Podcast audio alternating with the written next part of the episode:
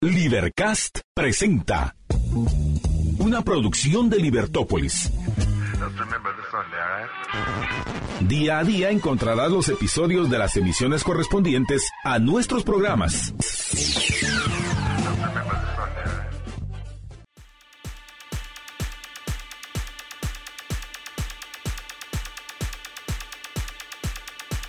Es viernes y el cuerpo lo sabe. Muy buenos días, qué privilegio poder darles la más cordial bienvenida en este maravilloso día. Ojalá y usted esté contemplando el amanecer al igual que nosotros. Qué bello amanecer para este hermoso viernes, el primero de marzo. Hoy es 3 de marzo del año 2023. Ya estamos con ustedes, Estuardo Zapeta y Juan Francisco Rodríguez. Estuardo, la mejor de las mañanas. Buen viernes, ¿cómo estás? Bien, buenos días. Eh, buenos días a todos y también es un viernes para ver qué hicimos durante la semana, para ver nuestras eh, metas, dónde van, y para ver también nuestra, nuestros objetivos. Es correcto, es bueno hacer una reflexión de a dónde nos encaminamos. Ya pasaron 60 días desde que arrancó este mes y nos dirigimos, eh, es decir, que nos quedan 305 días en el presente año vale la pena revisar qué estamos haciendo, qué queremos hacer con él y ojalá que usted esté muy consciente y que sea un día realmente maravilloso para acercarse a lo bueno y lo maravilloso de la vida. Estuardo, vamos a arrancar rápidamente con los titulares para este día, no sin antes agradecerles la sintonía en 102.1 FM en La Plus y también a través de todas las redes institucionales de Libertópolis. Adelante. Ríos y Torres tienen vía libre, Arzú y Cabrera siguen fuera. Resolución provisional de Tribunal Constitucional desata reacciones encontradas entre partidos. Eh, confirman candidaturas de Ríos, Torres y Guerra. Corte de Constitucionalidad mantiene fuera de la contienda Arzú, Cabrera y Rodas. La Corte de Constitucionalidad resolvió ayer cuatro expedientes planteados sobre la inscripción de candidatos a la presidencia y vicepresidencia del país, con lo cual se confirma la inscripción como candidatos presidenciales de Suri Ríos, Sandra Torres y Romeo Guerra. También ratifica la negativa de inscripción de Jordán Rodas y por lo tanto Telma Cabrera, así como la revocatoria de inscripción de Roberto Azul luego de haber declarado sin lugar apelaciones. El Pleno estuvo integrado por los magistrados titulares y algunos suplentes. La organización política Cabal, cuyo presidenciable Mulet había accionado contra la inscripción de Ríos como aspirante a la presidencia de la República, pues considera que tiene impedimento constitucional. En el caso de Torres y Guerra, la CC explicó que en el expediente 888-2023 se declaró sin lugar el recurso de apelación interpuesto por el partido Todos, el cual argumentaba que Guerra también tendría impedimento legal por haber sido pastor. La CC informó que se declararon sin lugar los recursos de apelación presentados por el partido Podemos y David Esteban Pineda Barrios que buscaban revertir la revocatoria de la inscripción del binomio del partido Podemos Roberto Arzú y David Pineda. Además, la CC confirmó la denegatoria de amparo provisional solicitado por el Movimiento para la Liberación de los Pueblos por lo que el binomio presidencial de esa agrupación, Cabrera y Rodas, siguen fuera del proceso electoral. El Tribunal Supremo Electoral declaró no procedente la solicitud de inscripción con el argumento de que el ex jefe de la PDH tiene dos reparos en la Contraloría General de Cuentas. Al respecto, Rodas aseguró que esto no termina, pues es un amparo provisional y esperan una sentencia de la Corte Suprema de Justicia. Asimismo, Cabrera señaló no nos extrañamos a que se resuelva de esta manera porque siempre hemos pronunciado de que hay un Estado fallido y corrompido. Y no nos extraña la resolución que hace en cuanto a excluir al pueblo. Es una actitud de un Estado racista, clasista y machista. No nos extraña, nosotros no somos electoreros. Es una lucha constante del pueblo y no solo en elecciones se puede hacer luchas y nuestra lucha va a seguir. El tema legal es totalmente ridículo, si bien podemos entender que los amparos provisionales no conocen a fondo los temas. A pesar de eso, los amparos presentados por nosotros son tan claros que aún así no hay excusas para haber aprobado el amparo provisional y peor aún que tanto el Tribunal Supremo Electoral, sus cinco magistrados, el registrador Los 13 magistrados de la Corte Suprema de Justicia y los 7 de la CC casualmente votaron eh, unánimes ante tal aberración legal. Por ende, esto ya es un fraude electoral, expresó Arzú después de haber conocido la resolución de la CC. En el mismo sentido, el proclamado vicepresidenciable de Podemos, Pineda, dijo que puede plantear más recursos en la Corte Suprema de Justicia y ante estos eh, los debe analizar. Y dependiendo de lo que resuelva, es apelable de nuevo en la CC. Estamos lejos de una resolución definitiva. Sabemos que el resultado que se va a dar por parte de la CC deberá ser positivo porque el Tribunal Supremo Electoral ya dijo de forma clara, tajante y concreta que Roberto Arzú no incurrió en campaña anticipada. Después se contradijo, pero esa contradicción va a ser eventualmente resuelta por la Corte Suprema o la CC, manifestó Pineda. Nos preocupa que de alguna manera la vida de los magistrados del Tribunal Supremo Electoral, porque creemos que van a morir de la vergüenza cuando la CC o la Corte Suprema de Justicia le diga cómo es que resolvieron de una manera tan absurda una aberración jurídica, añadió. El Tribunal Supremo Electoral rechazó las candidaturas presidenciales de Arzú por supuestamente carecer de idoneidad y realizar campaña política anticipada a finales del 2022 ambas agrupaciones políticas tendrán tiempo en contra para seguir en la contienda. Sí, porque ya solo les queda hasta el 23 de, marzo. Es correcto, la fecha última es el 25 de marzo para que ellos puedan atender este tipo de solicitudes y eh, pues ya les queda muy poco tiempo.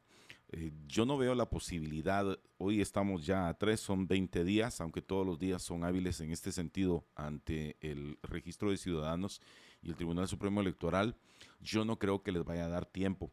Pero Estuardo, aquí estamos viendo un fenómeno bien interesante y yo he escrito sobre él ahí en primera plana. Eh, lo más reciente fue la radiografía electoral que hicimos. Pero eh, yo quiero aclararles de una vez, personalmente eh, emito opiniones sin que esté a favor o en contra de algún candidato presidencial. Particularmente yo no conozco, no es de mi, de mi conocimiento personal el señor Roberto Arzú. Y por lo que él expresa y todo su populismo, etcétera, pues yo no estoy de acuerdo con él.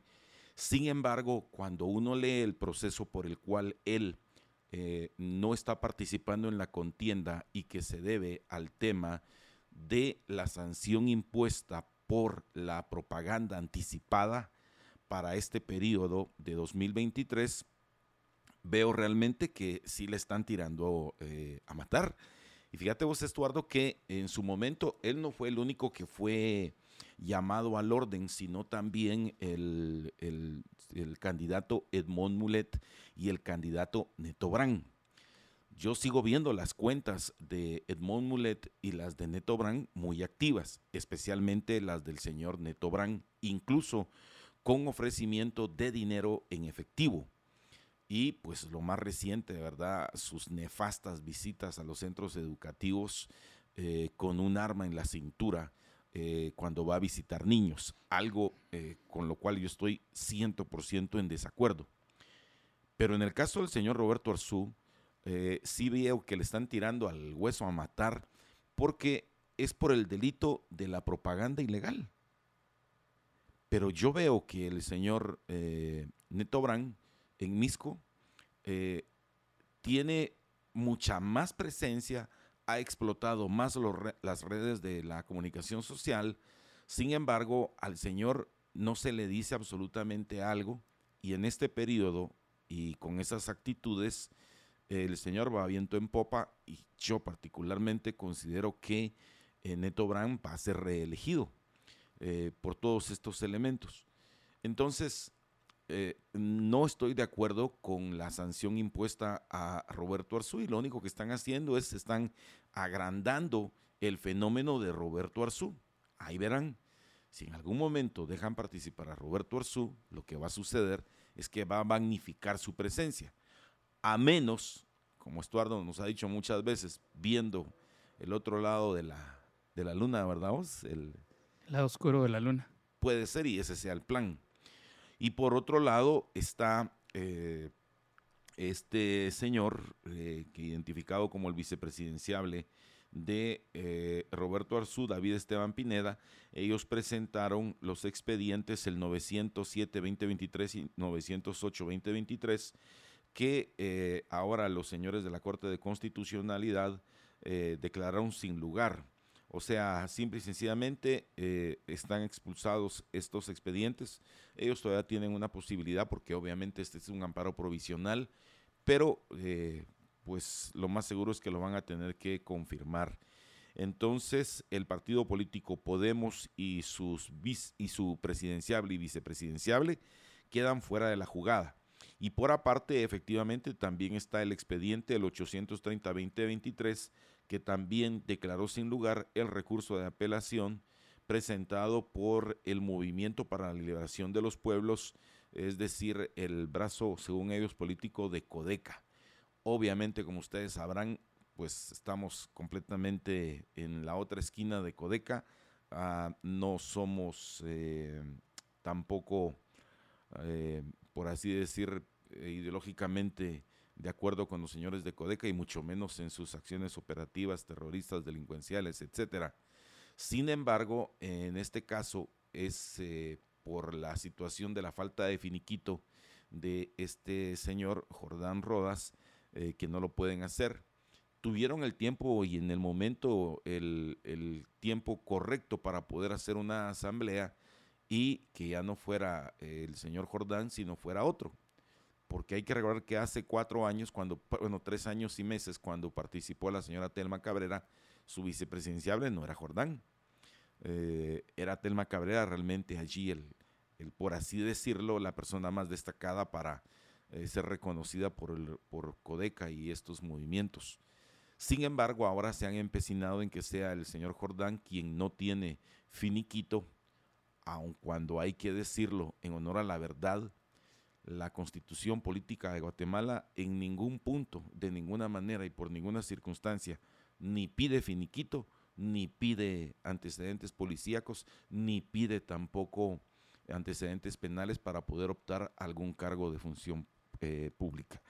Así que eh, viendo estas situaciones y por otro lado, según el expediente, el 843 declaró sin lugar el recurso de apelación presentado por Edmond Mulet del partido Cabal, eh, en el cual él estaba buscando de manera inmediata que quedara fuera de la contienda la licenciada Suri Ríos ustedes sabrán, Suri Ríos pues no quiso venir aquí a platicar con nosotros y con ustedes en su momento.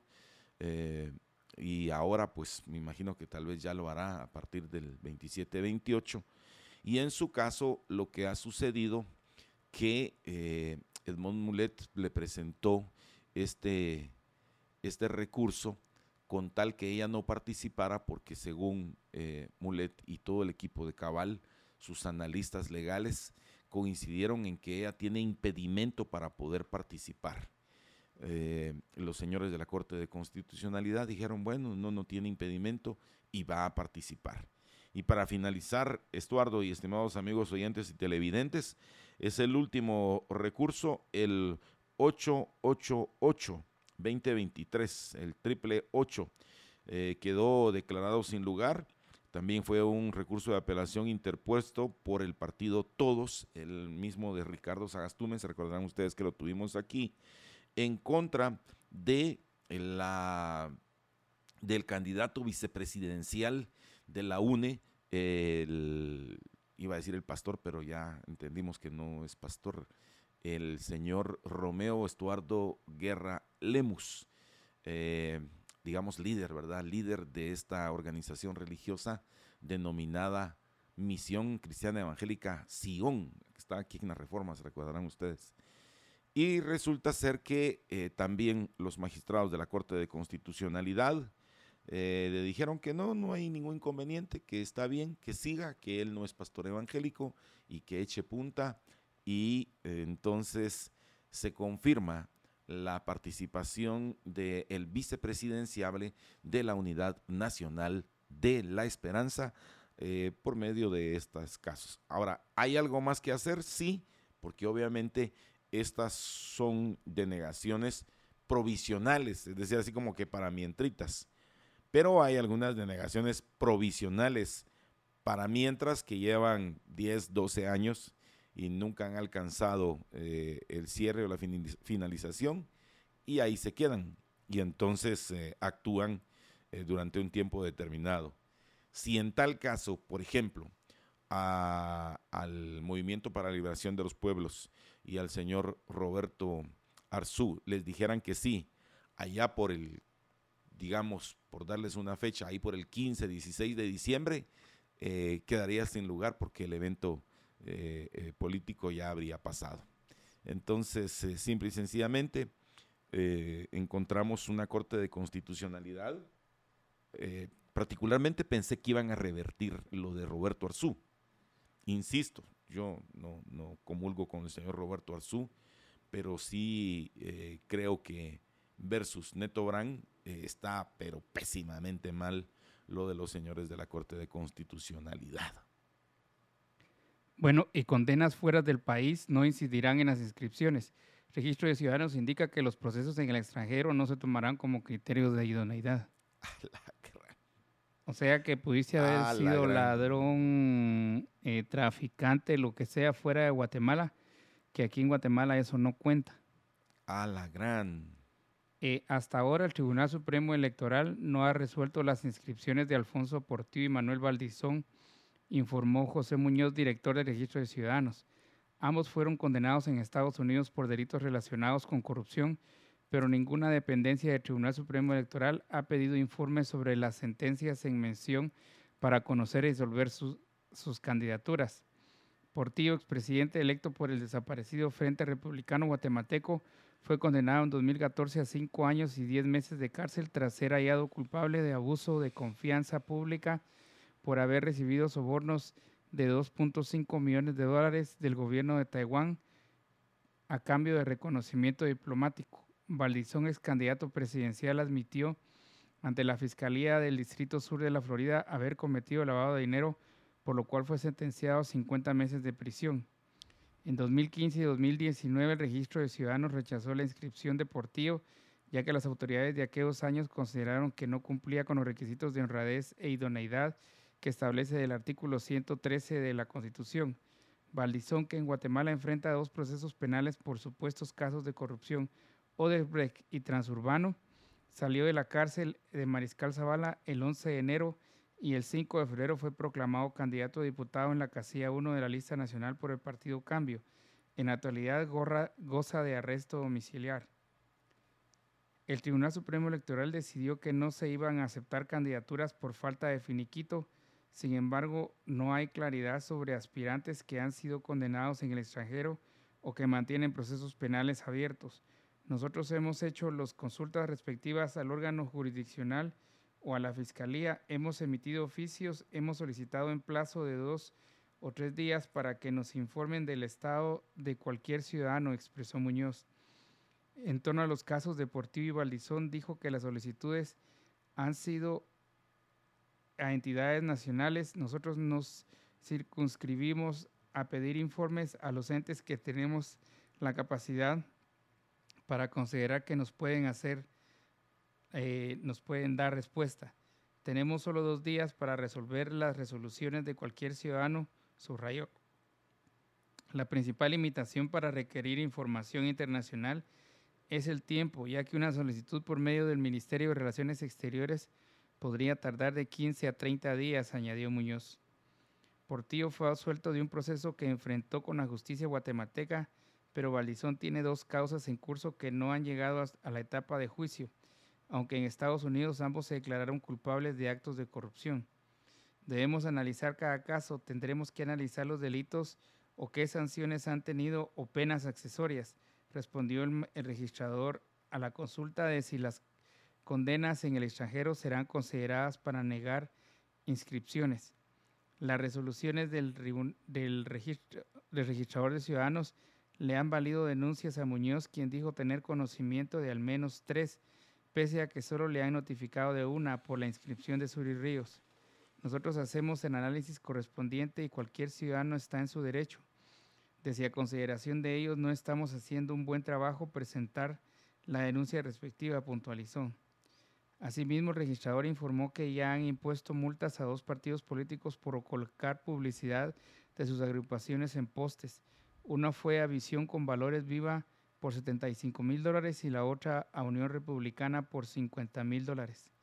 Todas las organizaciones políticas a las que la inspección hizo la investigación han sido por la publicidad que han colocado en postes, refirió el registrador, a referir que ayer notificarían a los partidos en mención. El presidente del Tribunal Supremo, la presidenta del Tribunal Supremo Electoral Lima Palencia dijo que debido a que las reuniones con fiscales son públicas, no ofrecerían más ruedas de prensa al finalizar las celebraciones con fiscales, pues los medios tienen acceso a la información que ahí se discute. Sin embargo, en estas reuniones los medios no tienen posibilidad de formular preguntas. Ayer Palencia respondió algunas por la insistencia de algunos periodistas. Eh, mira, la, las condenas fuera del país no van a incidir en las inscripciones. O sea que, digamos, alguien puede estar eh, condenado como fue Portillo o Valdizón en Estados Unidos y eso no cuenta en Guatemala para su inscripción. Estuardo, realmente estamos ante una situación eh, crítica, una acción que, o sea, por ratos pareciera que estamos así como, como en otro país que no fuera Guatemala porque este tipo de acciones me suena así como que, no sé, como que si fuéramos haitianos. O sea, ¿por qué lo digo? Porque me parece nefasto. O sea, ya les hemos platicado, ¿verdad? Para a mi forma de entenderlo, este es el peor, pero el peor, pero el peor Tribunal Supremo Electoral que Guatemala haya tenido tengo varias preguntas. Uno es si nos lo merecemos, ¿verdad? ¿Por qué? Por nuestra indiferencia, por nuestra inacción, porque todo nos vale. O sea, no lo tenemos ganado, es lo que tenemos, es lo que hemos sembrado, es lo que hemos aguantado, es lo que hemos tolerado. Por un lado, ¿verdad? Eso, sí, eso tenía que ser un montón de programas especiales para ustedes. Pero por otro lado, este tipo de acciones, o sea, aquí en Guatemala sos idóneo, aun cuando en otro país hayas lavado dinero, es decir, producto de diferentes asociaciones ilícitas, de corrupción, de tráfico, que puede ser tráfico de menores, tráfico de órganos, eh, trata de personas, coyotaje, eh, trasiego de, de X cantidad de kilos de cocaína, eh, lo que fuera. Todo eso no importa, pero aquí en Guatemala sos idóneo. O sea, háganme el favor, hombre. Honrado y capaz. Ah, honrado y capaz. Porque lo que hiciste, así como que ahí en Ciudad Hidalgo, despuesito de la frontera, ya no importa, ¿verdad? Lo que hiciste aquí en San Miguel, después de San Cristóbal, no importa lo que hiciste allá eh, en despuesito de los callos del diablo ya no importa. O sea, no, no, no y mil veces no. Estimados amigos oyentes, es que si no somos capaces de comprender la vorágine de corrupción que estamos viendo en esos estándares de, idoneidad, idoneidad, capacidad y honradez por la cual debería velar José Ramiro Muñoz, registrador de ciudadanos, la cabeza visible del registro de ciudadanos, y Blanca Alfaro, y, e Irma Palencia, y alias Triple R, y Cornejo, y Aguilera, y, quienes son allí los eh, magistrados titulares y suplentes del Tribunal Supremo Electoral, señores, entonces mejor démosles, digámosles, miren, mejor ustedes agarren el país que ustedes quieran, como vos decís muy bien, y el último que salga, que agarre la bandera y nos vamos a la fregada. No, hombre, Estamos tirando a Guatemala al traste. O sea, si nosotros creíamos que estábamos allí, cabal, en, ese, en ese punto exacto en el que ya la gravedad nos está llevando al abismo, estas personas con nombre y apellido nos están tirando, pero con resortera a lo más profundo de, lo, de lo impensable.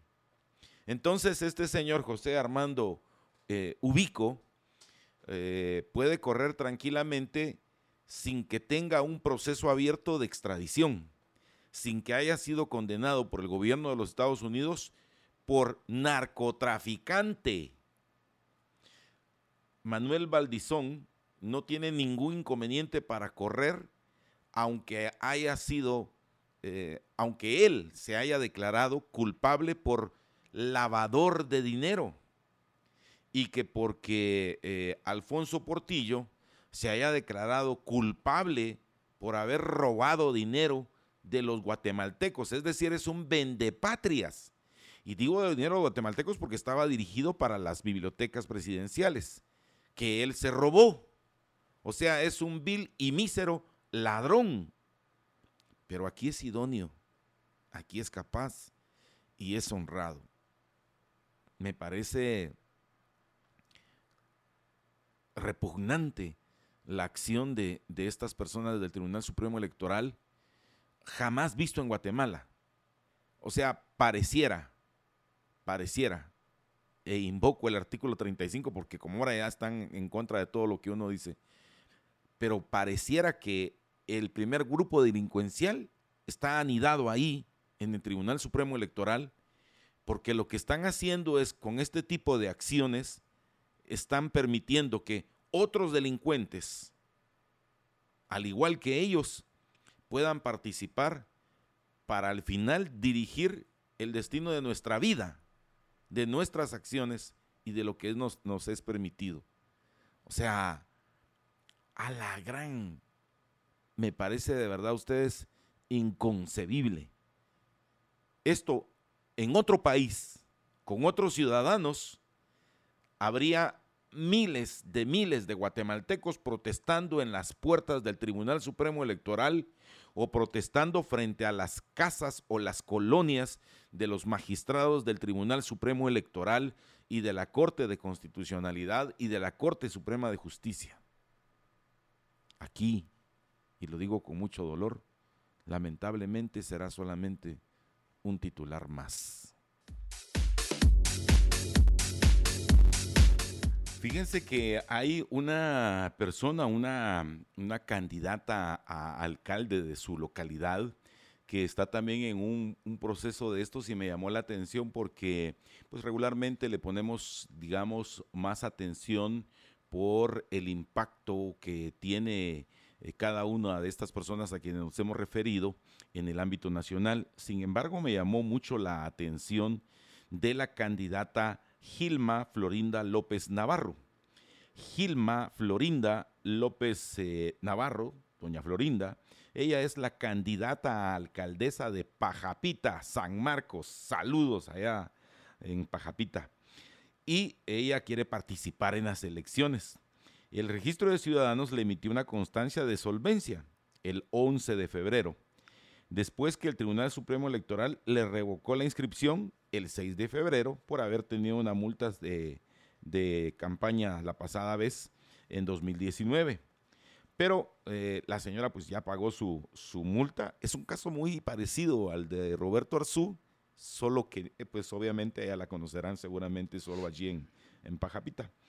Pues resulta que doña Florinda está ahorita está esperando eh, que la Corte de Constitucionalidad, que ni siquiera conoció su caso dentro de estos casos, por así decirlo, espero no equivocarme en, la concepción que son de mayor impacto, ¿verdad? O sea, mediático que el de doña Florinda.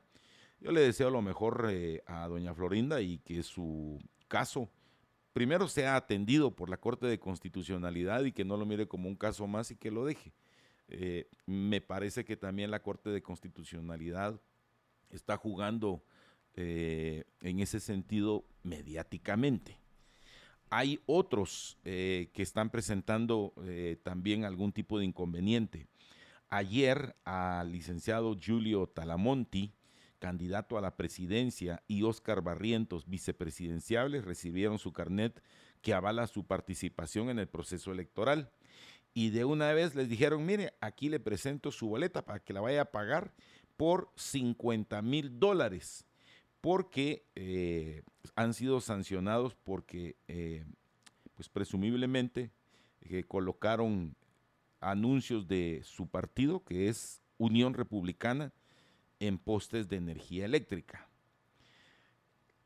Y por aparte, también sancionaron a otro partido, el de Armando Castillo, presidenciable del partido Viva, con 75 mil dólares eh, que debe pagar si quiere participar 50 mil de Talamonti y 75 mil de Castillo.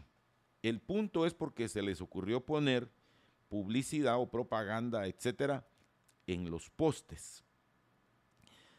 Entiendo, comprendo el, el proceso, ¿verdad? Que no deben utilizarse los postes. Pero, o sea, ¿cómo me explico? Está mal que pongan publicidad en los postes, pero no está mal que pongan esas vallas que puso el partido Vamos, el partido de Yamatei, de Miguel Martínez y de toda esta gente, eh, a lo largo y ancho de toda la República y que son monumentales, así se le llama cuando exceden una determinada cantidad, con mensajes que ya no son de afiliación, sino son promesas políticas. Ahora les quiero compartir algo por si ustedes no lo saben hay un expediente abierto allí en el registro de ciudadanos del Tribunal Supremo Electoral en contra de la participación del partido Vamos por esa publicidad, por campaña anticipada, por mensajes que ya no son de afiliación, por promesas de campaña. Pero ¿qué creen? Oh, sorpresa, ellos no tienen ni un solo tipo de sanción, no tienen ningún tipo de advertencia y van viento en popa. Entonces, díganme ustedes, en mi caso, que tampoco conozco a Talamonti, solo sé que tiene una denuncia porque presumiblemente le tenía problemas ahí con su pareja sentimental.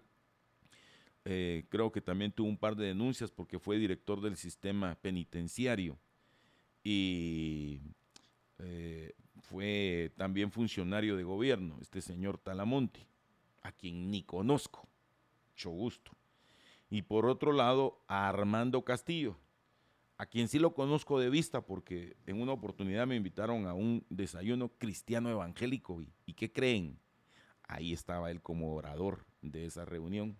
Después le alegué al que me invitó, pero bueno, miren pues, o sea, quiero decir esto porque como aquí ahora, ¿verdad? Con todas estas cuestiones y pretensiones, ni los conozco y tampoco estoy interesado en conocerlos pero no le encuentro sentido a cómo desde allí, desde esta dichosa unidad de medios de comunicación, dirigida por este señor, eh, me imagino doctor en comunicación, Pablo Portocarrero, eh, sí se señala a unos, pero no se señala a otros.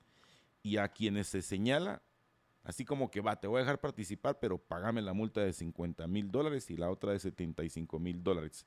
Y el partido oficial de Alejandro Yamatei y de Miguel Martínez y de Conde Orellana tienen un expediente abierto, pero, oh sorpresa, ese no camina, ese no avanza. Estuardo. También partidos cuestionan al Tribunal Supremo Electoral por nuevo sistema informático.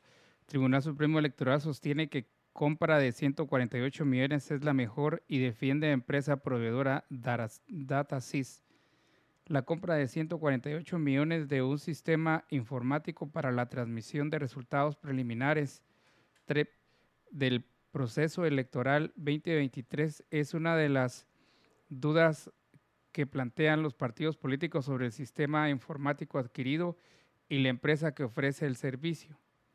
Durante la reunión semanal de autoridades del Tribunal Supremo Electoral con fiscales de partidos políticos algunos manifestaron dudas y desacuerdo con que el Tribunal Supremo Electoral haya contratado a la empresa DataSys, según la información que ha he estado recabando. Ahorita dice que es una empresa costarricense y que estuvo en los comicios de Colombia, los cuales fueron cuestionados, explicó Héctor Aldana, fiscal de Vamos, por una Guatemala diferente de Vamos.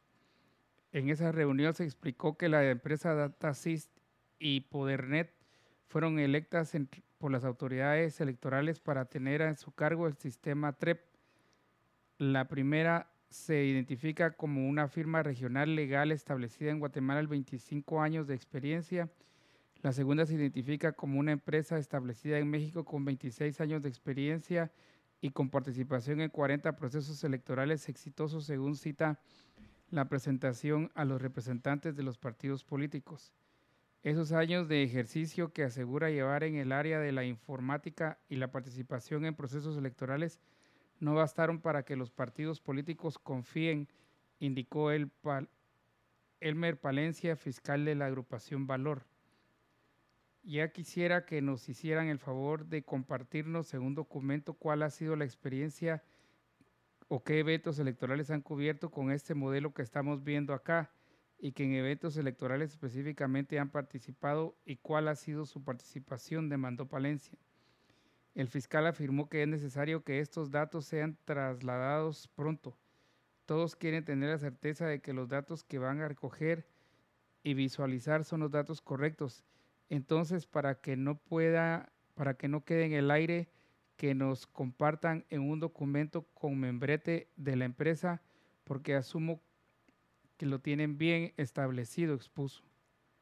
El partido político Podemos también cuestionó a la empresa que tendrá a cargo la transmisión de datos preliminares, según su representante, Roberto Villate, quien reconoció que en 2015 y 2019 los sistemas informáticos selectos por el Tribunal Supremo Electoral ocasionaron complicaciones.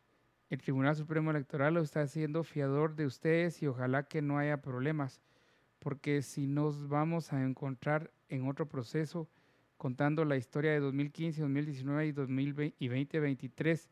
Mientras tanto, ustedes comiendo taquitos en México sin ponerlos a alcanzar ni imputarles responsabilidad penal o civil, porque ustedes se habrán ido, advirtió Roberto Villate a los representantes de la empresa mexicana. La empresa Datasys fue señalada en Colombia por no contar con la experiencia necesaria para los comicios. Otro de los señalamientos internacionales en su contra fue la aparente deficiencia en el servicio prestado para el evento electoral de Honduras, según consignan medios de otros países. Miguel Gramajo, representante de la empresa en Guatemala, rechazó esos señalamientos. Datasys está comprometida con la calidad y la transparencia en este proceso. Los señalamientos que se hicieron en Colombia los desconocemos ya que no participamos en esos comicios, dijo.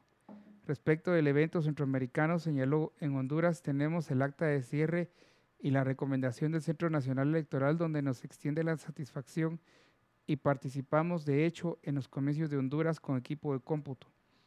La respuesta no terminó de convencer al fiscal de Vamos, quien solicitó mayor información de la empresa, antecedentes y experiencia, ya que manejará información clave del futuro evento de votaciones. Yo me quedé tranquilo con la respuesta. El programa está bonito, qué bonita la transmisión de datos.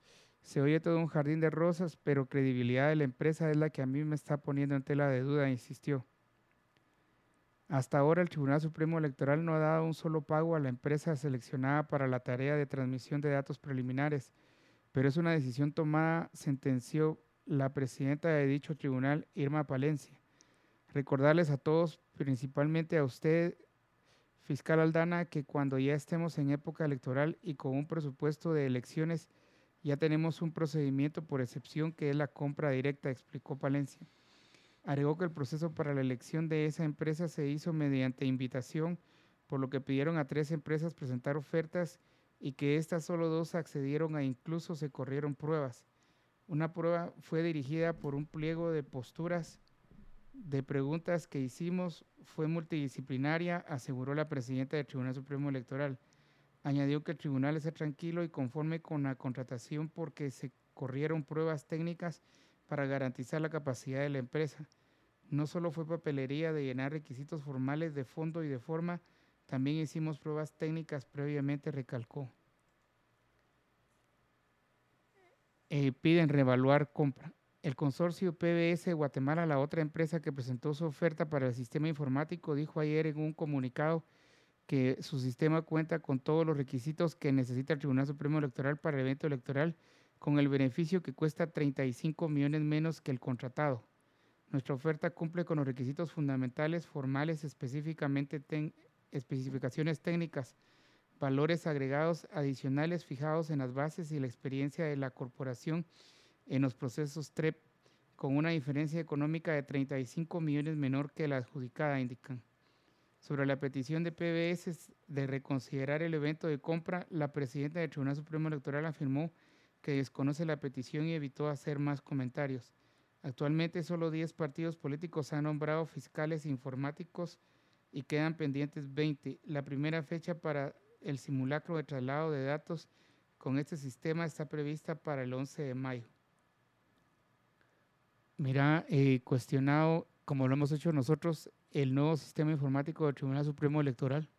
Sí, Estuardo, tal como te recordarás que en la presente semana tuvimos eh, en entrevista a Giovanni Frati que le ha dado bastante seguimiento y no ahora.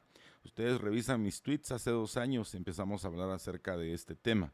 Fíjate vos, Estuardo, que algo que me preocupa es que eh, estas empresas que ahora eh, están prestando los servicios aquí en Guatemala, me refiero a la compañía mexicana Podernet, eh, que es la más reciente contratación junto con DataSys. DataSys también es mexicana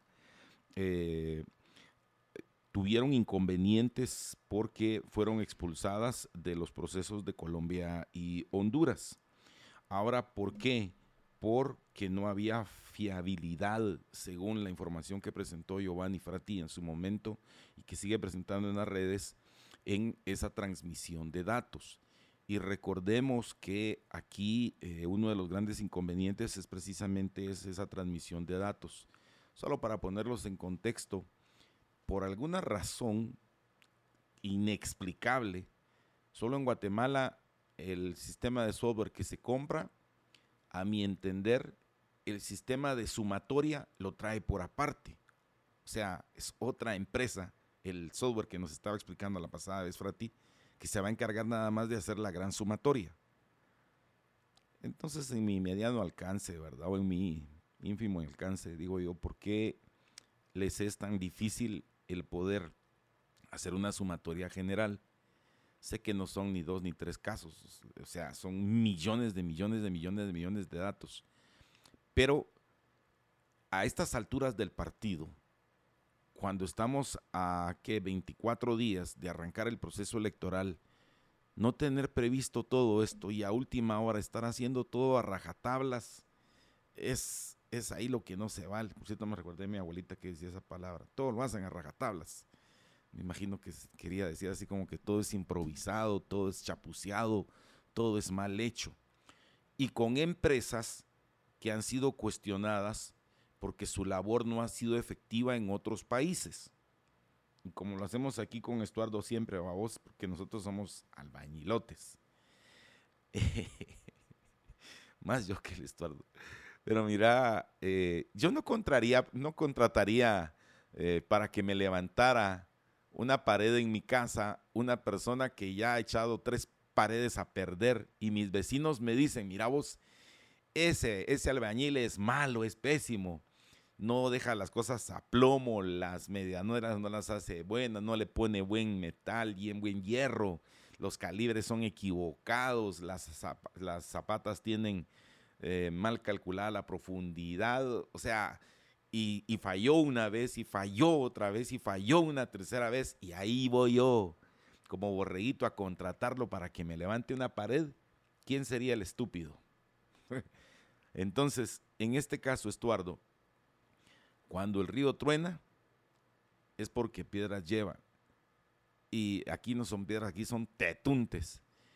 Y, y estamos viéndolo y ellos, como te recordás que compartiste la pasada vez, ahora su excusa que esgrimen es que ya no queda tiempo, que hay que tomarlos porque ya no hay tiempo. Señores, tuvieron años, años. En 2019, el, el todopoderoso eh, Triple R era el presidente del TSE.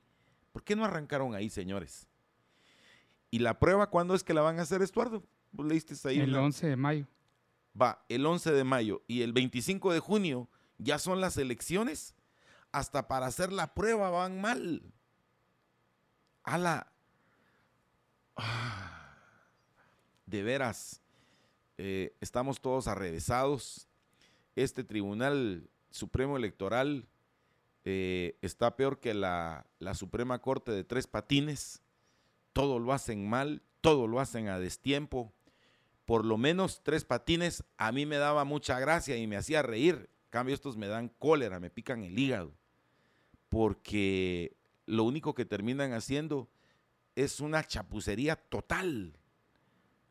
Y estamos hablando de honorables doctores, supuestamente, así lo dicen sus hojitas, sus certificados, porque no tienen título.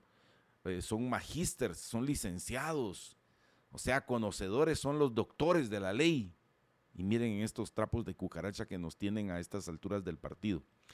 Y una denuncia más, y en esto quiero también agradecer el dato que nos pasa nuestra especial oyente, eh, creo que ella no está aquí en nuestro país, pero nos hace una observación muy interesante, es Aileen Fuentes, quien nos recuerda que este mismo paquete que nos están vendiendo aquí en Guatemala, cuando lo vendieron en Honduras, oh sorpresa, en Honduras costó 50% más barato que lo que aquí en Guatemala nos lo están vendiendo. Solo para poner números, ¿verdad? Si aquí nos está costando, digamos en números redondos, 150 millones de quetzales, perdón, sí, de quetzales, en Honduras costó solamente el equivalente a 75 millones de quetzales. O sea que aquí encontraron a sus puerquitos para poder hacer lodo y que se atasquen. O será, y otra vez eh, me aboco al artículo 35 constitucional, porque ya ven cómo están las cosas, cuando opino y expreso que no será, y siendo muy suspicaz, que aquí la coima es más elevada y por eso es que le pusieron el, el 100% más caro con tal de obtener más coima. De veras, uno no sabe qué pensar. A mí me da la impresión, Estuardo, que eh, nos estamos dirigiendo a un atolladero del cual no le veo en este momento, hoy 3 de marzo a las 7 de la mañana, no le veo la forma de cómo salir de él. No lo encuentro.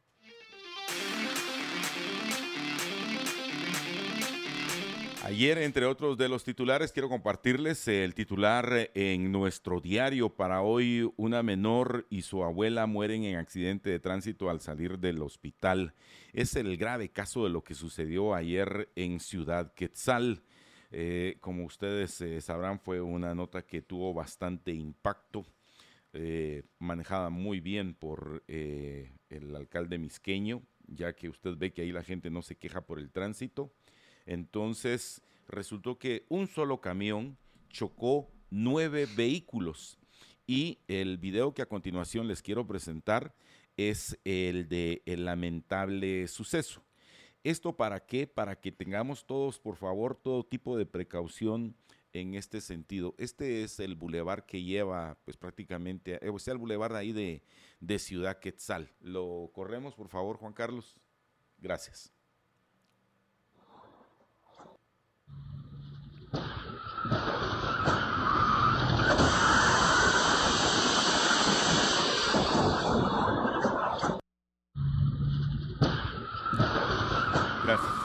gracias. Pequeñito, son apenas unos segundos y ahí algunos de las otras fotografías que estamos incluyendo respecto a lo que sucedió ayer. Eh, Samantha Silvestre González, de un año y apenas seis meses, mi chiquitía, murió junto a su abuelita, María Silvestre González, cuando un camión que transportaba eh, jugos aplastó el vehículo en el que ellas viajaban. La familia Silvestre González regresaba de una visita al oftalmólogo en la zona 10 de la ciudad capital, en donde les informaron que el proceso quirúrgico al que se había sometido María hace unas semanas marchaba exitosamente. Sin embargo, cuando estaban a unos 6 kilómetros de llegar a su vivienda en la colonia Las Margaritas, ciudad Quetzal, fueron arrolladas por un camión que a su paso embistió a otros ocho vehículos cuando al parecer se quedó sin frenos en la bajada a la altura del kilómetro 19.5. Cuatro personas quedaron heridas, entre ellas la mamá de la niña, quien es hija de la mujer que también murió. Como había cola, todos veníamos despacio. Cuando vimos que el camión se acercaba a toda velocidad, nos pasó pegando y mi carro dio vuelta. Gracias a Dios sobrevivimos, eh, pero la bebé no se salvó, dijo Dionisio Luis Cruz, dueño del primer vehículo que fue chocado. Además de los nueve carros colisionados, quedó destruida una pared de una casa, pues el pick-up se empotró. El chofer del camión se fugó se dio a la fuga a pesar de, eso es increíble, vamos, todo lo que sucede y quienes eh, de alguna manera provocan esto eh, salen tranquilamente y se dan a la fuga. Además de los, nuevos carros eh, de, los nueve carros que quedaron destruidos, también les reitero, se fue horrible también una casa. Ustedes pueden ver ahí en el video cómo se empotró un vehículo particular. ¿Qué pasó con el chofer? Según los, testigos, lo vieron que se bajó del transporte eh, que había chocado y se internó en unos matorrales y ya no salió de ese lugar. Eh, hubo muchas escenas de dolor, eh, también algo que, creo que debemos reconsiderar en ese sentido es que, estimados amigos oyentes, hay que tener mucho cuidado para manejar. Yo les insisto, aquí ha tenido por muchísimos meses eh, los jueves un programa especial que tiene que ver con la prevención y el mantenimiento para los vehículos. El tema de los frenos es por demás importante. Cuando usted ya oye ese silbido en su vehículo, váyase de una vez ahí con, con el mecánico. Cuando usted siente que el freno ya está como medio centímetro, mm, un poquito más profundo, váyase directamente ahí con el mecánico. Si usted oye que le rechina algo por ahí al carro, vaya con el mecánico, no lo deje eh, en la, no lo deje al tiempo. Y otra cuestión, una vez más, el, el carril imaginario de los motoristas, esa línea blanca que está entre carriles, ahora ya es cualquier carril, va el, el izquierdo, el derecho o la línea blanca, esos no son carriles. Esos no son carriles. Ayer, pues lamentablemente vi un par de accidentes ahí por la zona 4 y, los señores motoristas, eh, algunos, algunos son muy imprudentes.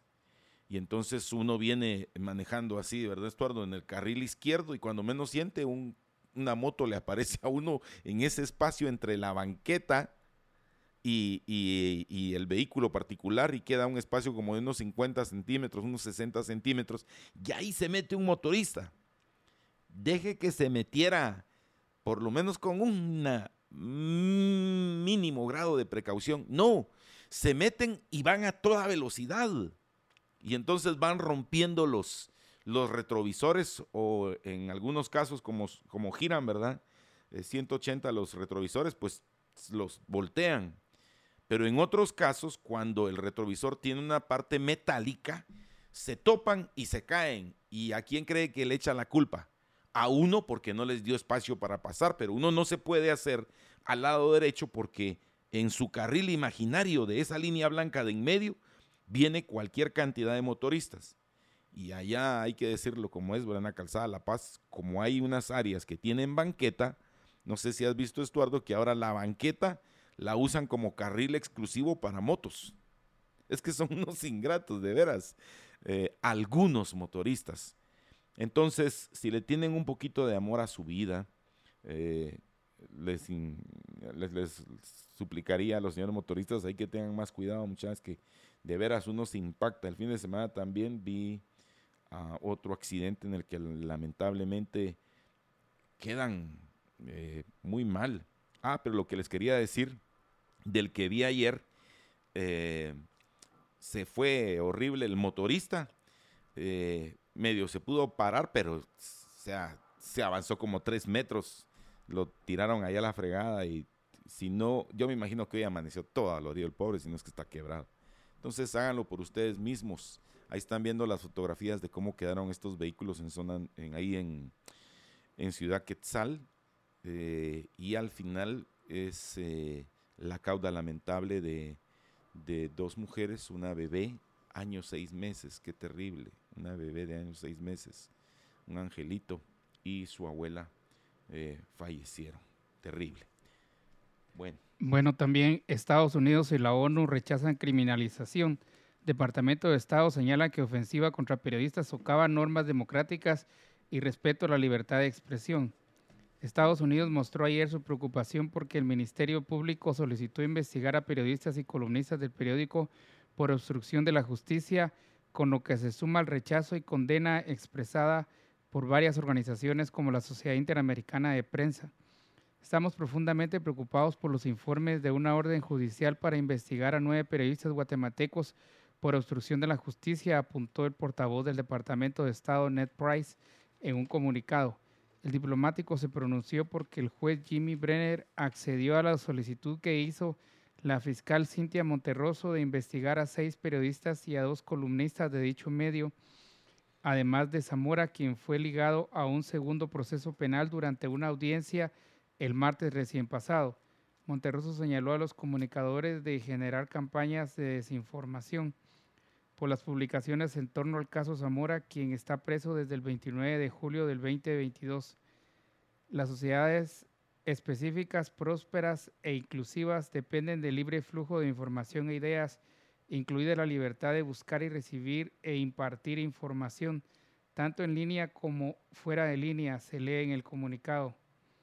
Criminalizar el trabajo de los periodistas y de la sociedad civil añade, socava las normas democráticas y el respeto a la libertad de expresión.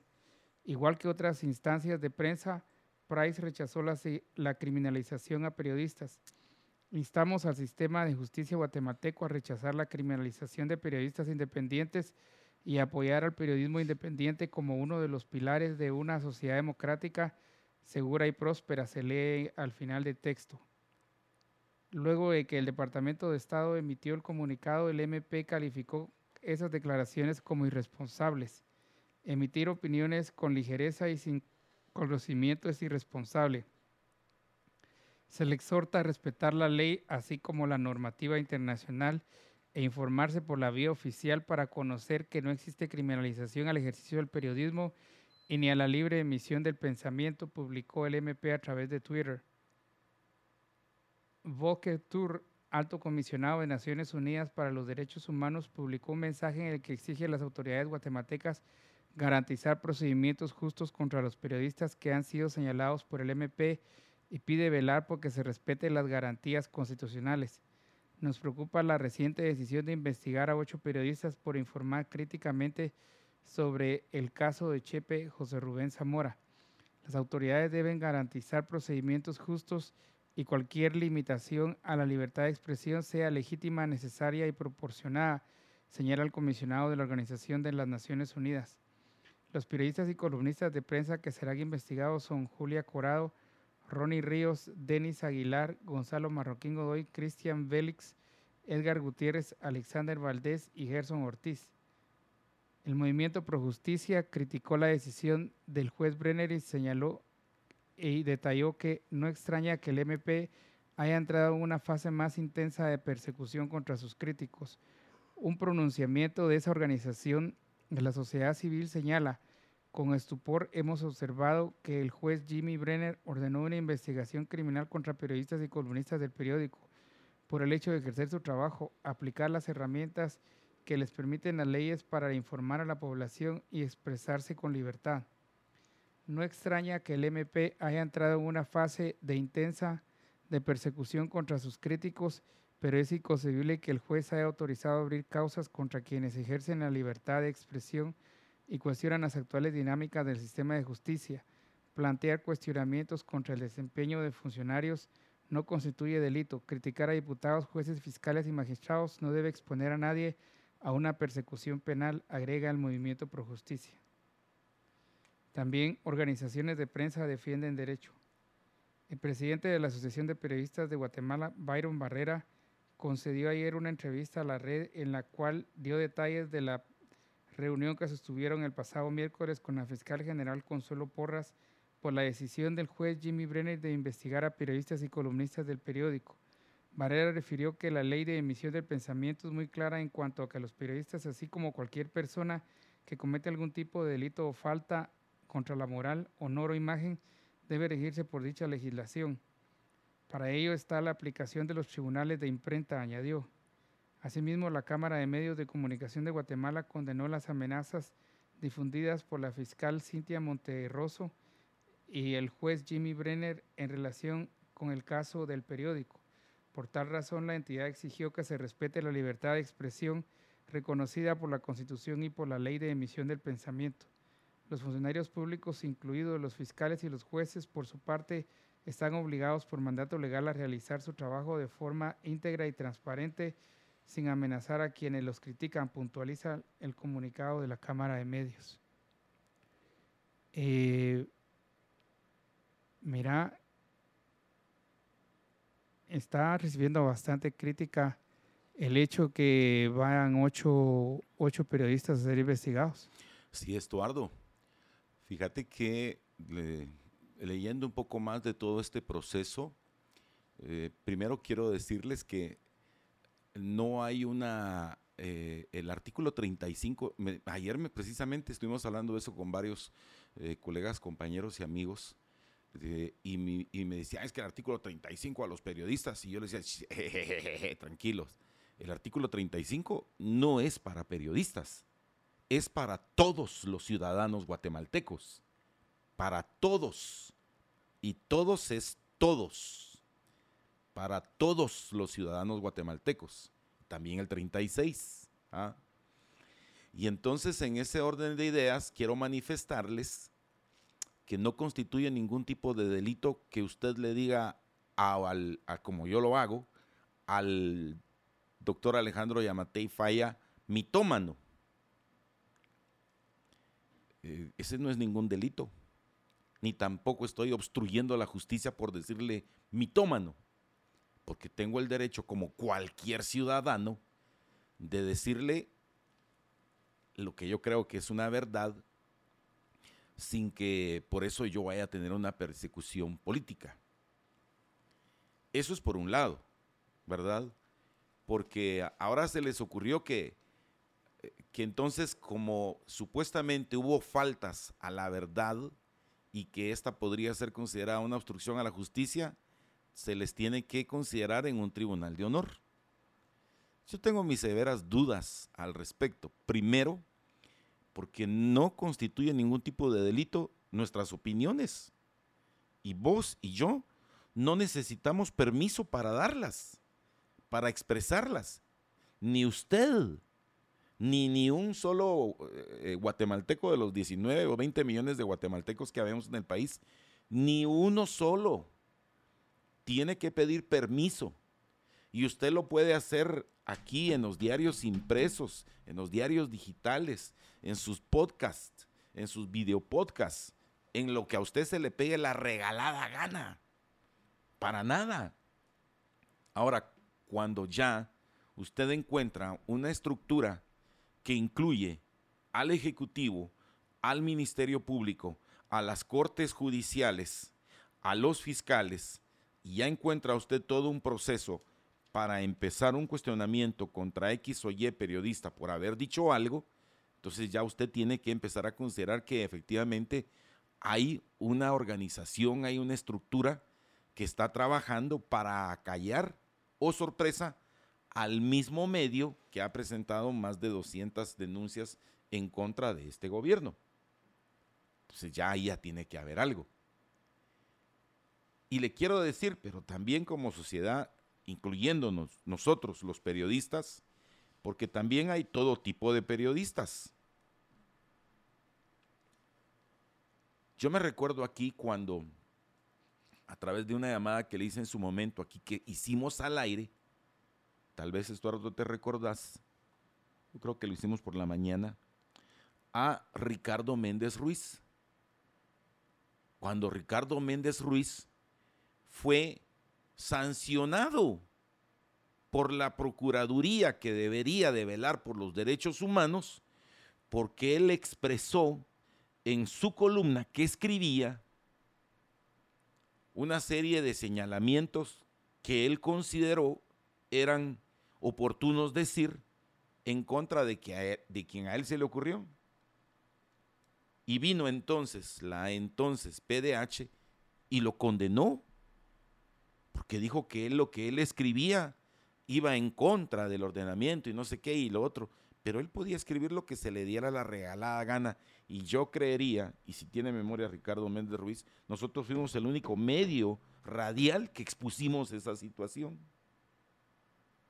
Es más, cuando yo sufrí aquella persecución, cuando me indagaron 67 delitos en mi contra, por decir lo que pensaba y lo que creía, yo pude demostrar que hay una estructura criminal, delictiva, que se dedica a la desacreditación de personas, ojo, no estoy diciendo periodistas, sino de personas en lo general que podrían actuar contra usted, que tiene que ver el Ejecutivo a través del Ministerio de Gobernación, del órgano judicial y del Ministerio Público en contra de cualquiera, de cualquiera.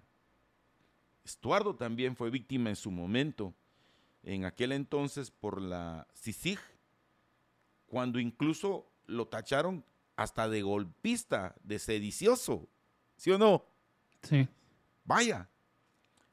Pero yo no me recuerdo, y te voy a decir la verdad, yo no me recuerdo que para ese entonces ni la Cámara Guatemalteca de Periodismo, ni el Círculo Nacional de Prensa, ni la Red Centroamericana de Periodistas, ni la Asociación de Periodistas de Guatemala, ni cualquier otro gremio de estos haya dicho, ah, pobre Estuardo, vamos a sacar un comunicado. Ahí nadie dijo nada, ni la Sociedad Interamericana de Prensa.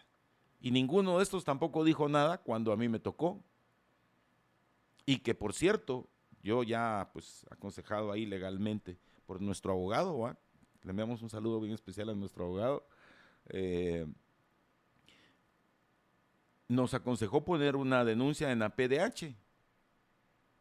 Eh, eh, en el caso mío fue en 2012. ¿El tuyo cuándo fue? ¿En qué año fue? 2015. Como en 2015, va. 2012 y 2015. Y hasta este, está, hasta, hasta este es el día, hoy 3 de marzo, 7 de la mañana, 25 minutos, cuando estamos esperando que nos diga algo la PDH de qué pasó con nuestro caso. No sé si es porque Estuardo y yo no somos izquierdistas y no somos socialistas.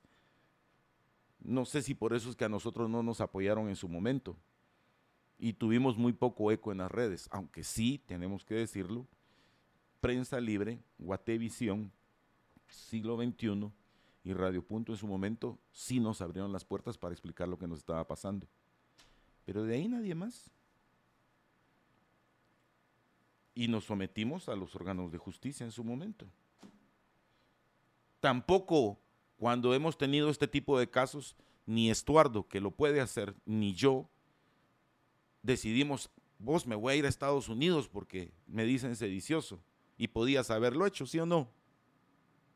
O sea, no somos como otros periodistas que ahora transmiten desde el extranjero sus programas aquí en la capital porque aquí no fueron capaces de dar la cara y el nombre. No, se, no están transmitiendo aquí en Guatemala, como Estuardo y yo, que hoy, 3 de marzo, estamos en directo, en persona, aquí, en el edificio Géminis 10, en el Penthouse, desde donde transmitimos, por eso le llamamos la Torre de la Libertad. Entonces también usted, como estimado amigo oyente y televidente, considere que hay ciertas diferencias entre quienes nos atrevemos a dar la cara y el nombre, y lo hemos hecho por muchísimos años. En el caso de nosotros como pareja radiofónica, que estamos para servirle a usted, lo hemos hecho durante 15 años. Estuardo ah, escribió como que unos 22, 21 años, todas las columnas semanalmente en el diario Siglo XXI y yo en primera plana. Entonces hay un poquito de diferencia entre periodistas también. Eh, tal vez porque como no somos socialistoides, a nosotros en su momento, nadie levantó la voz por nosotros. Pero nosotros sí lo hacemos por nuestros colegas periodistas en el sentido que eh, es libre la emisión de lo que usted piensa por cualquier medio que a usted se le ocurra, sin pedirle ni permiso, ni licencia ni ningún tipo de beneficio a nadie por lo que usted opine. Es lo que hay que decir de eso.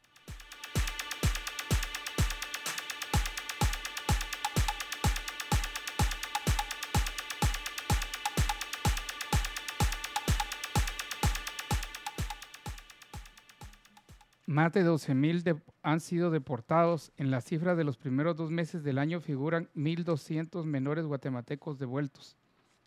Más de 12.000 migrantes guatemaltecos fueron deportados en los primeros dos meses del 2023 procedentes de Estados Unidos y México, incluidos 1.247 menores de edad.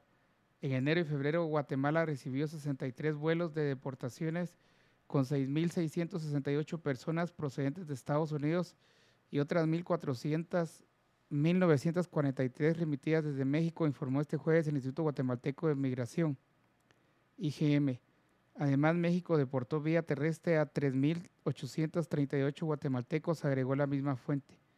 En total fueron deportados 12.449 personas, lo que supone un descenso de 15.478 guatemaltecos retornados al frente del mismo periodo en el 2022.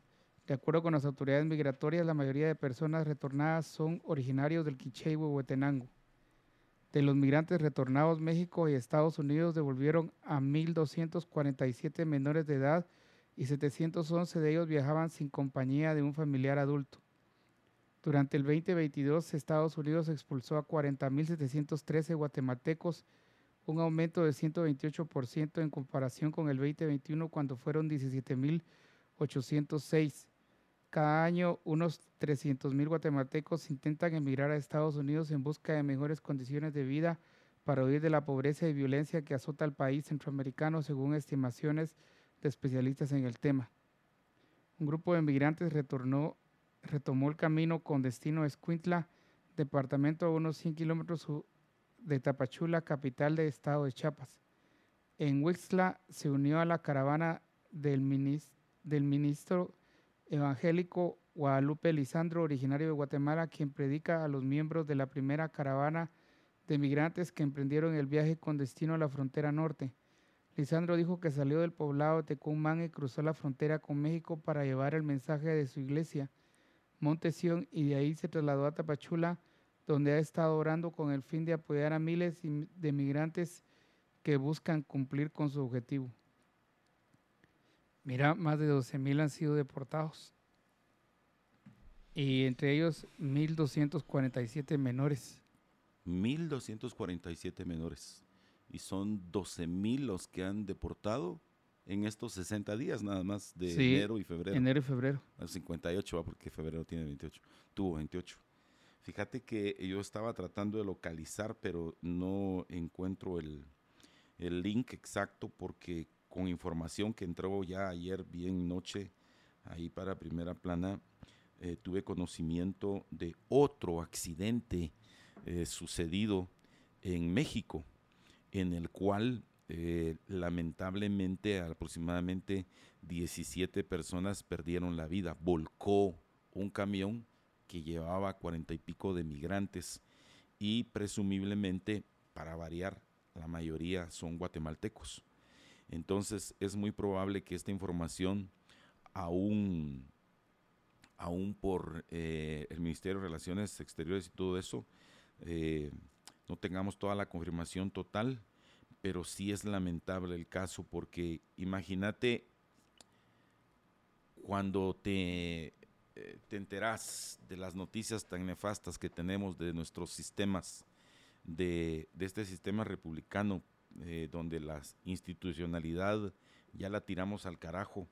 Eh, para quienes pues medio conocemos este proceso y para quienes ven que, pues ya no tienen ciertos beneficios que tenían en el pasado, que su economía no es estable, que tratan de conseguir un trabajo y no lo encuentran y que no hay condiciones para emprender, pues obviamente lo que van a seguir haciendo Estuardo es irse a los Estados Unidos. Es más, yo creo que de esos 12 mil, ya muchos de ellos ya han de ir otra vez para arriba.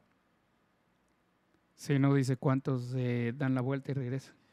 Pero, pero sí es fácil creer que lo primero que hacen es venir aquí a los hotelitos en zona 1, porque los dejan ahí en el aeropuerto internacional La Aurora, eh, se van a los hotelitos y ya al día siguiente otra vez llamando al, al contacto del, del, coyote para poder irse de nueva cuenta y decir, mire, ya, ya le tengo abonado tanto, vámonos y hacer uno, dos, tres intentos. Entonces, esa búsqueda de la felicidad, que es al final eso, ¿verdad? La persecución de la felicidad por cualesquiera medios y como lo puedan alcanzar, es lo que buscan estos guatemaltecos, simple y sencillamente tratar de buscar otras opciones para salir adelante. Y en ese intento, ¿cómo es la cosa, verdad? ¿Cómo, cómo son los gobiernos de hipócritas? Porque en ese intento les ponen cualquier cantidad de obstáculos para que puedan llegar a los Estados Unidos. Ah, pero cuando llega a los Estados Unidos, empieza a trabajar y empieza a mandar dinero, entonces ya bendecimos su vida porque es de los guatemaltecos que ya está colaborando a los números que presentan los gobernantes cada año diciendo de que están mejorando las remesas. Una hipocresía total, una bola de mitómanos. Pero eh, es lamentable porque algunos de ellos pues pierden la vida en ese intento, Estuardo.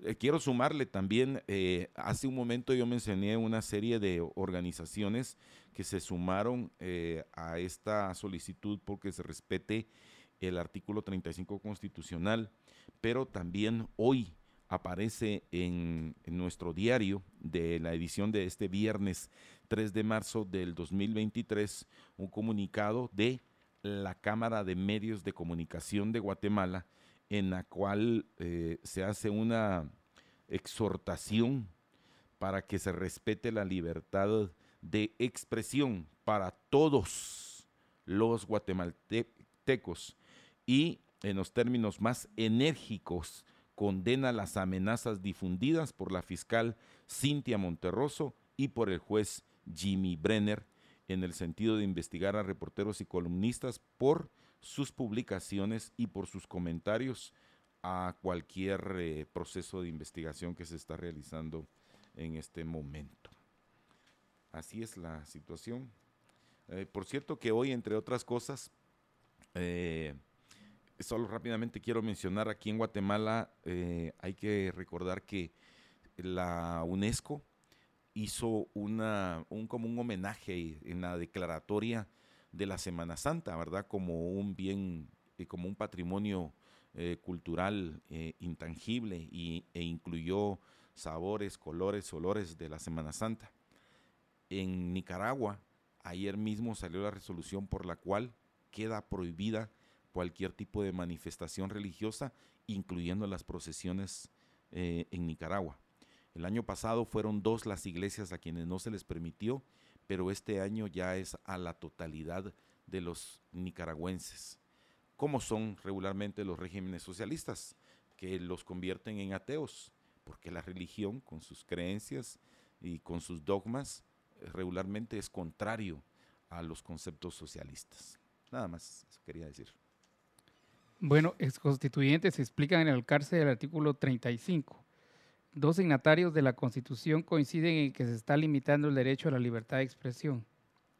La hemeroteca de prensa libre recuerda que en una larga y emotiva sesión del 15 de enero de 1985, la Asamblea Nacional Constituyente aprobó por unanimidad el artículo 35 de la Carta Magna, donde se consagra la libre emisión del pensamiento en el régimen del general Oscar Humberto Mejía Víctores se propuso, luego de dos golpes de Estado, la transición a la institucionalidad del Estado. Uno de los primeros pasos fue a la convocatoria a la conformación de una constituyente para redactar la nueva constitución. Sus funciones comenzaron el 1 de agosto de 1984 y fueron 88 diputados los que conformaron y redactaron el texto de la Carta Magna hasta su proclamación el 31 de mayo de 1985 en la sesión del 15 de enero de 1985. Los diputados constituyentes concluyeron que los medios de comunicación social son de interés público y que en ningún caso podrían ser expropiados por faltas o delitos relativos a la libre emisión del pensamiento, consigna la publicación de este matutino de hace 38 años. El artículo 35 también indica que el gobierno no podrá intervenir los medios de comunicación en caso de estado de excepción. El libre acceso a las fuentes de información también quedó garantizado. Canos Molina Benco y Aquiles Fallase integraron la Asamblea Constituyente y estuvieron presentes en todas las discusiones, incluida la redacción del artículo 35. Ambos coincidieron en que la actualidad se ha golpeado el espíritu con el cual nació esta disposición el 31 de mayo de 1985. Molina Mencos consideró que cuando se creó la República en la Asamblea Nacional de 1985 era necesario que la prensa tuviera total libertad. Por eso que se garantizó en el artículo 35 sobre la libertad de emisión del pensamiento, dijo. Este artículo, según recordó Molina Mencos, se hizo en conjunto con la prensa de aquellos años. A ellos se les dio parte en la redacción y nos ayudaron a hacerla. La idea, dijo, era dejar lo más libre posible a la prensa y a donde se sintiera totalmente cómoda. Es necesaria la libertad de la prensa y si vamos a crear una república, que era lo que estábamos haciendo, la libertad es la parte fundamental de ella y la libertad de opinión no se diga. En la constituyente tratamos de ver lo bueno que tenían otras constituciones, tanto de Guatemala como de otros países, y tratamos de corregir lo que no nos parecía, hizo memoria. La diferencia entre esta constitución con las otras de Guatemala es que no se constituyó como una democracia, sino que es una república. Acuérdese que una república lo fundamental es la defensa de la persona y sus derechos y libertades.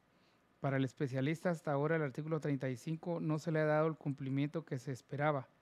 Eso está clarísimo. La constitución, ese es su problema. En el juicio es excelente, pero la gente ni la conoce ni la cumple. Más tratan de interpretarla a su favor, aseveró. Molina Menco reconoce que la libertad de expresión ya existe en las constituciones del 65 y 56. Lo que sí hicimos fue consultar con la prensa y, se involucraron para hacer una nueva legislación que respetara ese derecho humano a expresarse, comentó.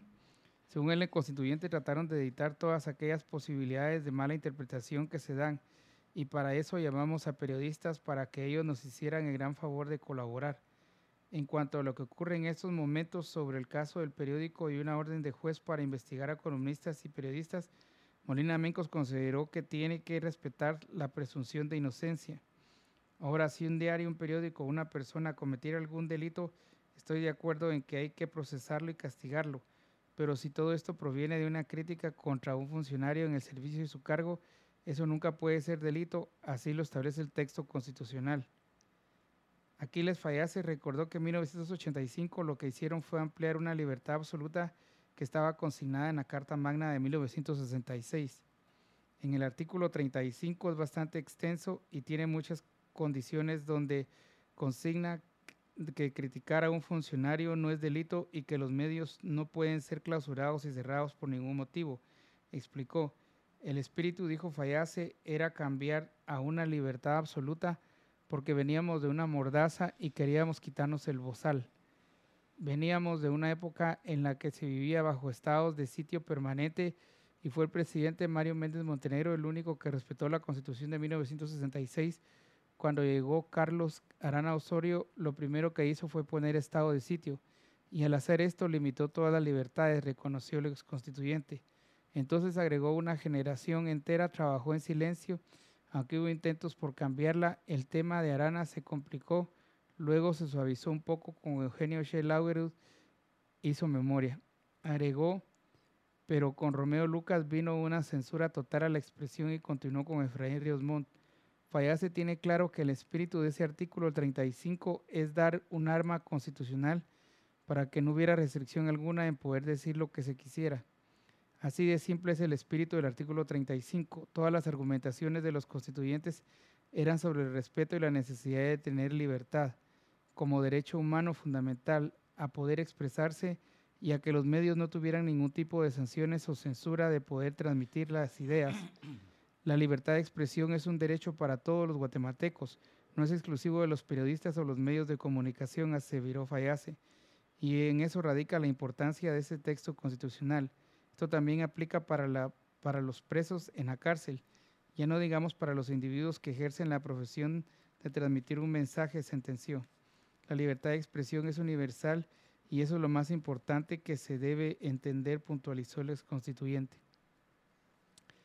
Mira, dos constituyentes eh, que, fueron quienes hicieron el artículo 35. Pero están claros que el artículo 35 eh, se está limitando, se está limitando el derecho con la investigación que se pide a periodistas. Es correcto, Estuardo. Yo creo que aquí el gran inconveniente que nosotros tenemos es eh, siempre eh, en el sentido de, de, la individualidad, como nos cuesta ser solidarios algunas veces, no entendemos todavía la dimensión que conlleva esta flagrante violación al Estado de Derecho y especialmente a que usted y nosotros y todos los guatemaltecos expresemos lo que pensemos. Es que yo quiero partir de, del punto, Estuardo, como lo reitero una vez más, que el artículo 35 no es para vos en función de tu, de tu ejercicio profesional como periodista o para mí en el ejercicio del periodismo. No, esto es para todos los guatemaltecos. Es decir, a un tiktokero se le ocurre decir, a mí no me gusta lo que está pasando en el Ministerio de Desarrollo Social y yo denuncio que tal, lo puede hacer porque el artículo 35 lo respalda. O en Twitter, o usted quiere poner una sumanta ahí pegada en la puerta de su casa, lo puede hacer. O usted en una conversación, en un chat libremente puede decir, a mí no me gusta por tal, lo puede hacer. Y ese artículo 35 es el que nos da esa posibilidad. Posibilidad que la expresión del pensamiento es inherente al individuo, porque para eso es que tenemos la posibilidad de, comunicarnos. Es el principio en sí de la comunicación, pero esos ya son otros 20 pesos. El punto es el que como derecho eh, signado en, la, en el acuerdo mutuo de los guatemaltecos, que se llama Carta Magna, o sea, pues es una Carta Magna, en la que nos pusimos de acuerdo y decir, sí, estamos de acuerdo que ese es un derecho para todos los guatemaltecos. Es por eso que hoy, eh, regresando al comunicado de la Cámara de Medios de Comunicación, dice lo siguiente, la libertad de expresión es para todos los guatemaltecos, no es un privilegio exclusivo de los periodistas. Los funcionarios públicos, incluidos los propios fiscales y los propios jueces, por su parte, están obligados por mandato legal a realizar su trabajo de forma íntegra y transparente sin amenazar a quienes los critican. En ese orden de ideas, reiteramos una vez más nosotros como Libertópolis por la mañana, especialmente eh, Estuardo y yo, que pues ustedes nos han dado el privilegio de su sintonía desde hace ya bastantes años. Eh, pues agradecerles y reiterarles que nosotros seguimos en nuestra misma línea de expresar lo que pensamos de los funcionarios, eh, porque es un ejercicio que nos asiste a todos los guatemaltecos.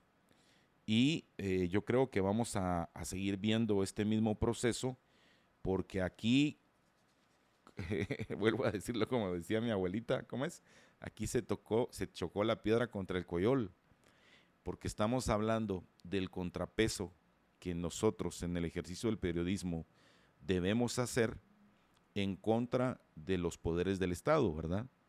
Es por eso que yo con Estuardo amplié mi conocimiento y aprendí que nosotros no somos el cuarto poder. No, somos un contrapoder. Somos un contrapoder, porque somos el contrapeso a las acciones de todos ellos. Entonces, eh, reiteramos nuestro, nuestro principio de apego absoluto a la constitución política de Guatemala y como tal vamos a seguir ejerciendo, les guste o no, a quien sea o no, y entendiendo las represalias a las que podemos tener. Porque en ese periodo, si no estoy mal, Estuardo, fue cuando aquí nomás a las 5 a vos y a, personal de tu equipo de trabajo en aquel entonces, los paró ahí un carro y los desguajó de todo, ¿te recordás? Sí.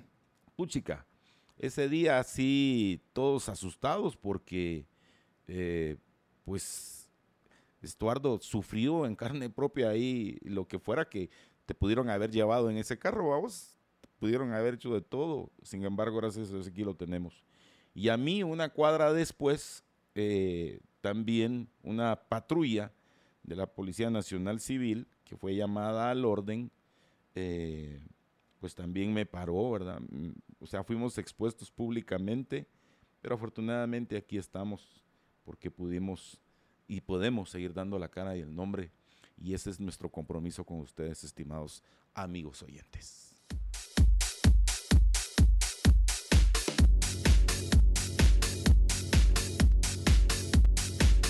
Uno de los grandes temas que nos debe preocupar a todos los guatemaltecos es la cantidad de personas que también desaparecen diariamente. Algunos hay que recordar que empiezan con la alerta eh, esta de Isabel Caudina, la otra, la Amber, eh, etcétera. Eh, alrededor de 312 alertas activadas hasta el 25 de febrero. Muchas víctimas siguen sin aparecer, la mayoría se fue de su hogar por violencia intrafamiliar, ha titulado hoy nuestro diario. Eh, la desaparición de mujeres va en aumento. Se han activado 312 alertas Isabel Claudina en todo el país, más de 24 más, 24 más que el año pasado. En opinión de Andrea Barrios, que por cierto le envío un saludo muy especial a Andrea Barrios, una mi exalumna, del colectivo Artesana, muchas veces quien activa la alerta Isabel Claudina es el propio agresor, porque quiere que le encuentren a la persona y es por eso que muchas víctimas de violencia deben denunciar a las autoridades, investigar esto de forma exhaustiva. La violencia intrafamiliar es una de las causas por las que las mujeres deciden irse sin decir a dónde. ¿Cómo es lo que vos decís, Estuardo? Que no es violencia intrafamiliar, sino que son... Es delito, delito intrafamiliar. Un delito intrafamiliar y ahí vemos cómo lamentablemente algunas mujeres hasta han perdido la vida por esos hechos. De las 312 eh, alertas Isabel Claudina activadas del 1 de enero al 25 de febrero, se desconoce el paradero de por lo menos 75 mujeres. Es decir, que tenemos, vamos a ver, perdonen que ahora voy a usar la calculadora a ustedes, pero ahí está mi cerebro, anda en un montón de cosas. O sea que son de 312 eh, activas y son 75 mujeres, hay 237 varones desaparecidos. O sea, es terrible. A, la fecha se ha logrado la ubicación de 237 personas. La cifra mayor es reportada en 2022 en el mismo periodo, que es mayor, mejor dicho, que en el mismo periodo cuando se activaron solamente 288 y ahora 312. Pese a que no es posible establecer el motivo por el cual dejan su hogar, el MP refiere que la mayoría es por violencia intrafamiliar, limitaciones a sus derechos, condiciones de discapacidad, entre otras razones. El informe detalla que algunas se marchan porque están vinculadas con delitos, particularmente las que tienen entre 18 y 20 años de edad, los más jóvenes. Dato que coincide con un informe de la División Nacional contra el Desarrollo Criminal de las Pandillas DIPANDA que aclara que aunque no son muchos casos, habrá quienes se quedan con dinero de extorsiones y por eso mejor deciden esperar. El MP precisa con base en la información que proporciona quien activa la alerta que se registran más desapariciones, póngale atención, el día sábado, el domingo y el lunes de cada semana. En la ciudad capital es donde se reportan más casos, seguido por Villanueva y seguido por Misco. De los de 2023, el 97.89% de mujeres se localizaron con vida, mientras que el 2.11% eh, lamentablemente fallecidas. La mayoría por causas eh, relacionadas con la violencia. Eh, según el portal de alertas Alba Kenneth, el 1 de enero, del 1 de enero al 19 de febrero, se activaron 132 por desaparición de menores de edad. De estas, la mayoría son mujeres adolescentes, a decir de Eric Maldonado, director del programa jurídico de refugio a la niñez y adolescencia. El primer enfoque que debe tener en cuenta las autoridades es que en su casa estaban en una situación de riesgo y su vida corría peligro. Si después se logra determinar que él o la adolescente salió de su hogar para vincularse a un grupo delictivo, eso ya es un aspecto secundario, se debe priorizar la seguridad. Así de terrible eh, la cantidad de personas eh, que desaparecen y en el otro caso, eh, si usted tiene duda de por qué se llaman así las alertas, en el caso de María Isabel Vélez y Claudina Velázquez, es porque Isabel era una, una, una jovencita y Claudina la otra pero eh, desaparecieron. Pero las autoridades nunca iniciaron la búsqueda. Es por eso que ahora esta alerta se llama así, Isabel Claudina, para recordar que eh, la autoridad debe pues darle prioridad a, la búsqueda de un menor desaparecido. Sí, también precios de vegetales subieron y ya no bajaron. Al menos tres factores han ocasionado el encarecimiento de varias verduras y hortalizas y frutas. El primer factor es el, hecho que los insumos se subieron. El segundo factor es que eh, el traslado está siendo también más caro. Y eh, también el costo de los fertilizantes. Ah. fertilizantes que antes costaban 200 quetzales Hoy se consiguen entre 400 y 500, 450 y 500, afirmó el presidente de FASAGUA, la Federación de Asociaciones Agrícolas de Guatemala. El quintal de fertilizante 15, triple 15 que se usa para el tomate se cotizaba antes en pandemia entre 210 y 215, ahora tiene un costo de 450 e incluso en algún momento se ha cotizado hasta en 900 eh, Barco Ramírez coinciden en que otro factor que afecta a la producción de tomate y papa, entre otros vegetales, es la escasez de mano de obra como consecuencia de la creciente emigración. Los que se consiguen cada vez cobran más caro el jornal o la tarea, refirió Ramírez. Por ejemplo, antes se pagaba 50 por un jornal de producción de papa, hoy cuesta entre 100 y 120 y una tarea que antes se pagaba entre 25 y 30 ahora entre 50 y 75. Respecto del tomate, el jornal del día pasaba, pasó de 60 a 100. Esta situación también influye en la baja de las áreas de cultivo y por consiguiente explica también una caída en la producción, factor que empuja los precios al alza en algunos casos a personas que podían producir hasta 25 manzanas de papa, ahora solo les alcanza para 12 manzanas, comentó. Barco opina que hay una baja en la producción del 20 al 25% de tomate, pues en el último año los productores se vieron más afectados por el alza en los insumos y una caída en el consumo, lo que ocasionó que mucho producto se perdiera. Eh, también entonces eh, pérdida de producto. Qué terrible. Bueno, ahora nos tenemos que ir. No sin antes, yo les quiero hacer una invitación. Ayer nos eh, invitaron para ir a escuchar a Auri Ruiz va a tener un cantante invitado ahí en los churrascos. Nos va a quedar cerca Estuardo, así que vamos a ir a, echarnos ahí una, una, velada con buena música, con buenos amigos, a pasar un tiempo especial. También lo invitamos a usted en Centra Norte. No tiene cover, solamente por lo que usted consuma. Ojalá y que pueda llegar. Centra Norte, los churrascos, mire, recomendadísimo al 100. Estuardo, que tengas un buen fin de semana. Que igualmente, todo te salga bien. Igualmente. Dios nos vaya bien. Gracias, Juan Carlos, muy amable. A usted que tenga el mejor de los fines de semana, con su amable permiso.